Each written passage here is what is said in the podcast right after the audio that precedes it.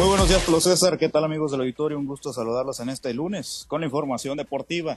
Y como ya estarán esperando, pues vamos a hablar de fútbol, pero esto más adelante. Vamos a iniciar con temas de la Liga Mexicana del Pacífico, porque el día de ayer hubo actividad dominical, por supuesto, se cerraron las series de este fin de semana. Y una vez más, el gran trabajo del cuerpo monticular del equipo de los algodoneros y con carreras remolcadas por parte de Yadid Drake y José Félix llevaron al equipo blanqueazul a una apretada victoria de 2 por 1 sobre el equipo de los tomateros de Culiacán para de esta manera adjudicarse la serie de fin de semana en el Curoda Park. El pasado sábado el equipo de tomateros había sido quien había empatado la serie, una carrera por cero se llevó el segundo compromiso de la misma. Y en más actividad en Navojoa con un doble salvamento por parte de Irving Machuca y pizarras de 6 por 4 y 5 a 4 respectivamente.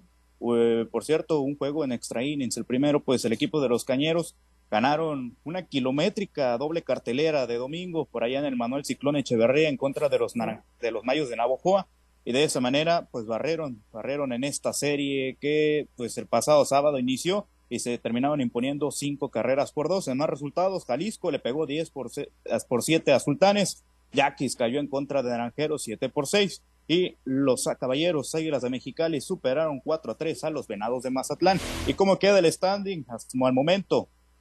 Naranjeros de Hermosillo es líder con récord de 7 ganados, 2 perdidos. Le siguen Cañeros de los Monchis con 6-3 en ganados y perdidos. Luego está en tercer lugar el equipo de Yaqui de Ciudad Obregón con 5-4, mismo récord por parte Águilas de Mexicali en la cuarta posición, Charros de Jalisco en el quinto puesto y Venados en el sexto, así como Algoneros en el séptimo. Sultanes es octavo con tres ganados y seis perdidos. Misma marca ostenta el equipo de Tomateros de Culiacán en la penúltima posición. Y en el sótano del standing está Mayos de Navajoa con solamente una victoria y ocho derrotas.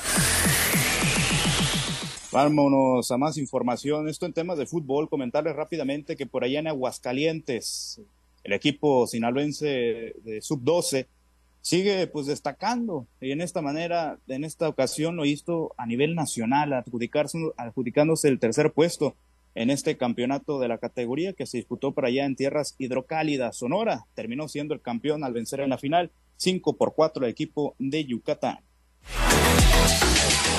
Bueno, y en actividad del fútbol mexicano quedaron definidas las semifinales de este torneo Apertura 2023 y lamentablemente mis Chivas pues no pudieron clasificar. Pero bueno, vámonos con los detalles del pasado sábado en los partidos de vuelta al América en el Estadio Azteca. Terminó imponiéndose 2 por 0 ante León y ganó 4 a 2 en el marcador global. Quiñones y Henry Martin terminaron siendo las figuras del equipo azul crema. En más resultados, el Atlético de San Luis dio la sorpresa al empatar en contra del Monterrey para de esta manera superar los dos por uno en el marcador global.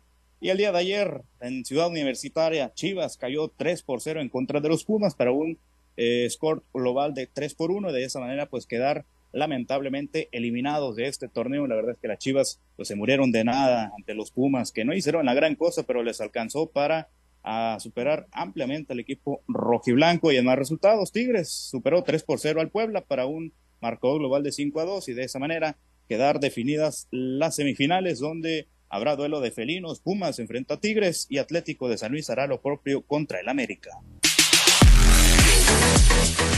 Más información, en la Liga de Expansión ya hay campeón. Tres años y medio después de su fundación, el equipo de Cancún FC consiguió su primer título en su historia tras imponerse este domingo por marcador de tres goles a cero en la, en la vuelta. En el partido de ida habían finalizado sin anotaciones y de esa manera se consagraron como los nuevos monarcas en este torneo de apertura 2023 en este circuito de plata. De esta forma, el Cancún se convierte en el sexto equipo en ser campeón en la Liga de Expansión, esto desde su creación en el año 2020 e igualó al Atlético Morelia, Tampico Madero, Tepatitlán y Tapatío, todos ellos con un título cada uno.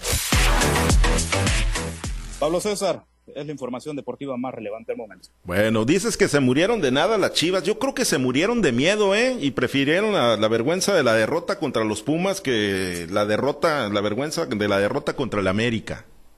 No, no, para nada, para nada.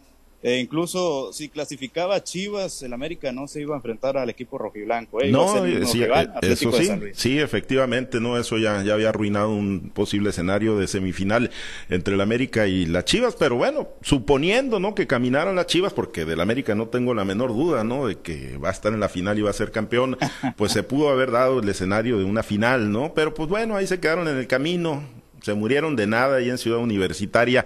3 a 0, qué vergüenza, ¿eh? Para las Chivas Rayadas del Guadalajara. Pero no pasa nada, Pablo. No, sí pasa, ¿cómo no? Quedaron fuera. Simplemente son siete días menos de vacaciones para el equipo del América, que lo ¿Ah, va a sí? alcanzar ya la próxima semana. Ándale, a de eso vas a vivir.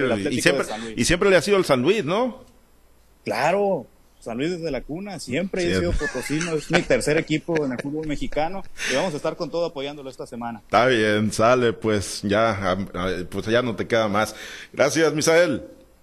Buen día para todos y arriba el San Luis. Arriba el sal. bueno, pues ahí se quedaron las chivitas, las chiritas, las chiritas rayadas del Guadalajara, ahí se quedaron en el camino de nueva cuenta.